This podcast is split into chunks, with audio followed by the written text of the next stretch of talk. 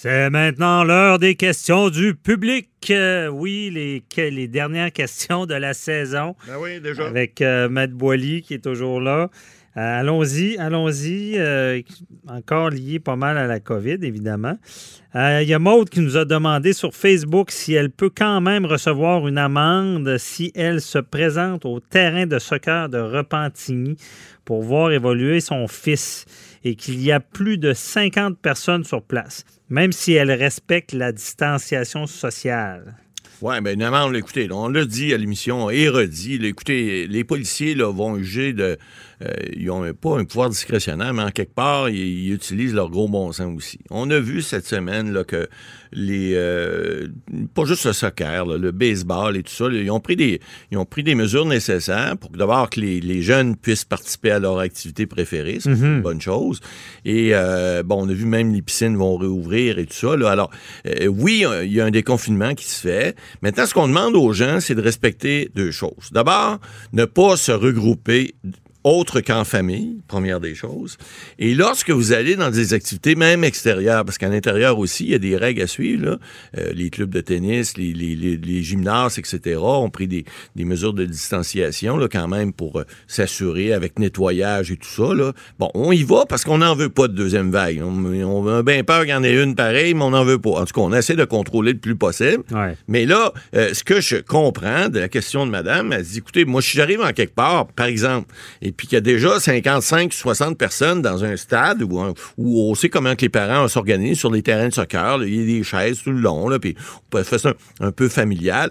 Moi, ce que je vous dis, madame, c'est que en principe, vous ne devez pas être plus que 50, là, mais suivez de, votre gros bon sens. Si vous êtes en distance de plus de 2 mètres avec les gens qui sont euh, ne sont pas de votre domicile à côté, ben écoutez, on regarde dans les estrades, par exemple, on, soccer, c'est moins évident parce que les gens souvent sont sur les lignes de côté, des deux côtés. Donc, c'est plus facile de garder une certaine distance, même si vous êtes 50, 60. Souvent, les parents, écoutez, les équipes, là, on parle des fois d'une vingtaine de jeunes par équipe, deux équipes. Bon, ça fait 40 jeunes. Si deux parents, ça fait 80 personnes. Des fois, les grands-parents viennent, etc. Il y a, beaucoup d'espace. Les terrains de soccer, généralement, ont beaucoup d'espace. Bon, là, des fois, ça peut être plus compliqué. Par exemple, le baseball ou les jeux euh, euh, d'équipes qui sont regroupés, le basket, les choses comme ça. Euh, à l'intérieur, ça, c'est une autre mais à l'extérieur, là où il y a des estrades. Bon, mais les estrades, on dit la même chose. Garder une distance quand même euh, à deux mètres. Et puis, évidemment, s'il y a plus de 50 personnes, en principe, on a dit de ne pas euh, avoir plus de 50 personnes pour, pour assister à ces choses-là. Mais c'est le gros bon sens encore là. S'il y a 50 personnes dans un estrade, mais ça n'en prend pas nécessairement plus, euh, ça pourrait être 50 dans un autre estrade. Hein. On comprend que si on garde les distances de 2 mètres partout, ben, je vois pas de problème avec ça. les, policiers non plus vont pas nécessairement, eux autres, euh, écoutez, eux autres aussi, ils en ont des enfants, puis ils veulent pas arriver, puis comme on l'a déjà dit, prendre des amendes de façon euh, euh courue, puis que tout le monde reçoive juste des amendes. Non, non. Mais ce qu'on veut pas, c'est qu'il y ait, euh, encore une fois, que le virus donc prendre des mesures. Il y a aussi les masques, on n'en a pas parlé, mais si vous voulez être encore plus euh, certaine que ces euh, mesures-là vont être appliquées, ben, on se dit, vous lavez les mains, les masques, etc. Vous êtes à l'extérieur, mais les mêmes mesures se prennent qu'à l'intérieur. Alors oui, madame, je pense pas que vous allez avoir de problème dans votre petite cour euh, de, soccer à Repentigny s'il y a plus de 50 personnes, mais gardez la distanciation. Comme ça, si jamais il y a un policier un peu zélé qui vous donne une infraction, mais il y aura certainement des, avocats pour venir défendre ça en disant, écoutez, la distanciation sociale est respectée, on a pris des mesures, et puis, évidemment, il y a une question de gros bon sens aussi, mais encore là, on veut pas transgresser les lois, mais on veut surtout que les gens respectent les directives. On dit tout le temps, une directive n'est pas nécessairement une loi, mais si on veut pas aller plus loin, on l'a encore dit souvent à l'émission, si on veut pas que les mesures reviennent encore, ou encore pire, que la loi, c'est mesures d'urgence, on aime ça faire peur au monde à l'émission, M. Bernier, mais on hmm. veut pas qu'ils reviennent en vigueur. Il faut rester, il faut rester, il faut respecter les directives. Là, il y en a beaucoup. Là. ben oui. Pour faire peur au monde. Imaginez, le confinement a eu lieu quand le printemps arrivait. Ben tout, ouais. le monde, tout le monde avait un vent de, de- de- de- malgré tout, euh, on savait que le beau temps s'en venait. Ben- Imaginez être confiné quand l'hiver là- arrive. Et là, Oh! non, non, ça serait pas drôle. Faites rough. attention. Ouais. Euh, ensuite, euh, Marc-André de Québec qui veut savoir est-ce- qu'est-ce qui cloche encore avec les restaurateurs qui ne peuvent obtenir une subvention gouvernementale? Puisqu'il semble que plusieurs propriétaires refusent toujours de leur fournir. Ouais, on a encore parlé. J'ai été impliqué dans un dossier. Je ne veux pas en parler là, parce que c'est devant la cour, mais euh, le, principe est fort simple. C'est que la- la- on le dit à l'émission, monsieur, écoutez, la, la, monsieur ou madame, là, je me souviens plus qui, qui vous a posé la question, mais peu importe. euh, monsieur. la, subvention comme telle n'est pas obligatoire. Et malgré que le gouvernement du Québec a dit qu'il y avait, il allait couvrir un montant, parce qu'il y a un 25% que le propriétaire de l'immeuble doit subir, il doit l'absorber. Et ça, je, comprends que les gens sont pas d'accord avec ça parce qu'ils disent, écoutez, nous autres, oui, on a des problèmes avec la crise, mais là, vous avez donné des subventions aux, locataires, 50% ils doivent payer l'autre 25% mais le 25% qui reste, pourquoi nous, on doit l'absorber? Alors, le gouvernement du Québec, dans le projet de loi, souvenez-vous, 61 qui n'a pas passé, avait dit qu'il allait le couvrir, ce montant-là. Ils vont probablement le faire, j'imagine. Alors, moi, je connais beaucoup de propriétaires d'immeubles qui ont fait cette demande-là, mais il y en a d'autres qui, pour les raisons qui leur appartiennent, ne l'ont pas fait. Et effectivement, euh, ben, il y a des locataires qui vont po- possiblement en souffrir.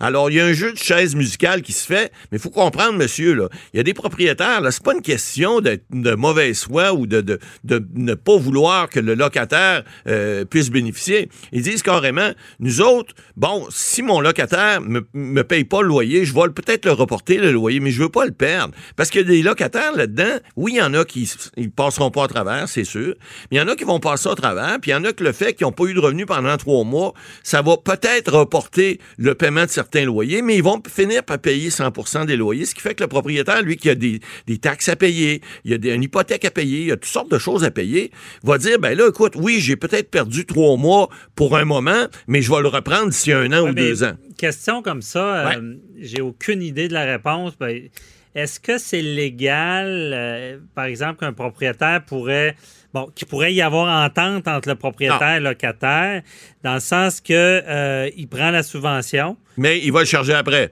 mais que par la suite, le locataire rembourse le 25 Exact. plus Ben, tard quand ça va Alors, on parle de 25 pour le moment, mais comme le gouvernement du Québec a annoncé dans le projet de loi, puis ça, on le sait, c'est des mesures que l'opposition n'était pas contre. L'opposition n'était pas contre non plus qu'il y ait une mesure qui, qui soit dit qu'on ne puisse pas évincer un locataire s'il Oh, est oui. dehors à cause de la COVID, mais la loi n'a pas passé. Alors, pour l'instant, c'est en suspens, donc on peut pas. Les avocats plus peuvent pas. tard, 25. Ouais. Mais Alors, donc, il la bonne question. 75. Ouais, c'est ça. Plus tard, il va mieux, il rembourse le 25. Mais c'est-tu légal? Non, ben c'est ça. là.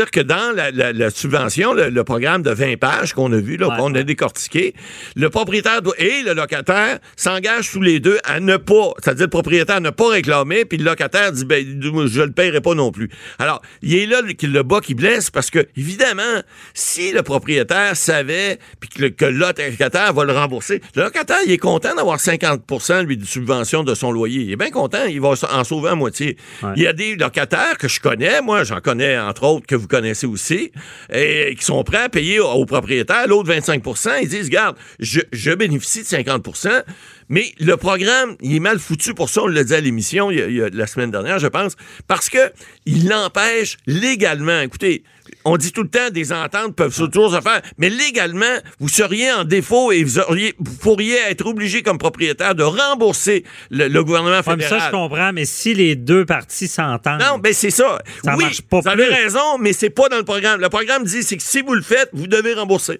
Alors c'est pour ça que légalement, je suis obligé de répondre au propriétaire qui me le demande. Non, vous pouvez pas le faire. Mais vous savez des ententes des fois, on dit on décide. Bon, on donne pas de conseils ici à l'émission, là. Non. Mais on sait que des gens de bonne foi entre eux peuvent peut-être s'arranger autrement. C'est pas supposé parce que le programme prévoit carrément qu'il est pas supposé d'y avoir ni d'entente. on- Allons-y dans, dans la règle, parce qu'on n'est pas pour ça, parce que ça. ça, ça peut devenir de la fraude. là, Exactement, il faut pas. Ouais, parfait. Ensuite, euh, Suzy M euh, aimerait euh, comprendre pourquoi il y, a, euh, il aura une enquête du coroner dans les décès en CHSLD, alors qu'il semble y avoir déjà plusieurs poursuites judiciaires, recours collectifs d'intentés à cet effet. Oui, effectivement. Pas la même chose. On a vu cette semaine là, dans, le, dans ce dossier-là, Il y a, la, coroner en chef euh, du, du Québec, qui est maître Pascal Descaries, qui a dit cette semaine qu'il y aurait une enquête. la coroner en chef va nommer, elle a nommé d'ailleurs une coroner qui est maître Guyane Kamel, je crois, et pour euh, enquêter sur les résidences pour personnes âgées, là, euh, on, dit qu'on veut plus que cette situation-là se reproduise. Bon, là, il faut expliquer à cette dame-là là, Écoutez, une enquête du coroner, puis les poursuites, parce qu'on en a vu, on a parlé à l'émission, mm c'est HLD Heron, le premier, là, où il y avait eu plusieurs cas, puis on avait dit, là, c'est quasiment une annonce de famille prix, là, il y a, les, les, les, les, corps sont encore chauds, puis les poursuites se prennent, puis on sait même pas les dommages, puis bon, les, recours collectifs, les bureaux d'avocats sautent là-dessus, comme euh, le diable sur le pauvre monde, là. Mm-hmm. Bon, ça, c'est une chose, mais le recours collectif, les recours collectifs qui sont intentés, c'est pour aller chercher des dommages, pour que les gens qui ont subi des dommages obtiennent une réparation de leurs dommages. Donc, il y a des gens qui ont eu de la peine, il y a des gens qui ont souffert, ça, ça se quantifie, ça, oui, et on va quand même euh, leur, euh, leur permettre de faire une preuve de dommages. Le recours qui est devant le coroner, ça, c'est une autre chose. Ben, c'est pour faire la lumière. Faire la lumière, puis faire des recommandations au gouvernement, parce que les, les, recours collectifs ne sont pas là pour faire des recommandations. Les juges, les tribunaux sont là pour trancher sur les droits des partis et les obligations de chacun. Alors que les enquêtes du coroner, eux, ce qu'elles font, c'est euh, ils vont voir où il y a le problème, puis ils vont faire des recommandations pour dire... Malheureusement, souvent, les recommandations des, des bureaux de coroner sont laissées en, en blanc, là, mais ils sont là pour ça, et c'est le but que la coroner en chef a fait cette semaine, donc de prévoir euh, euh, qu'on puisse que cette situation-là ne se reproduise. Ben oui, très important. Là, ce qui est arrivé est dramatique et l'enquête du coroner est importante de comprendre pourquoi pour ne plus que ça arrive. C'est ça le but du coroner. Et il n'y a pas d'obligation légale du gouvernement à respecter les recommandations. Moi, je changerais ça parce que souvent, pas, ils n'ont pas la science infuse, mais ils ont, validé certaines choses. des fois, on a vu dans beaucoup de dossiers qu'il n'y a, rien qui change, puis ça arrive à nouveau. Ben, on, veut pas ça. On dit plus ça change, plus c'est pareil. On espère que ça sera pas. En tout cas. Donc, euh, à suivre. Merci, Matt Bolly. Euh, c'est tout pour nous. On se retrouve demain. Bye bye.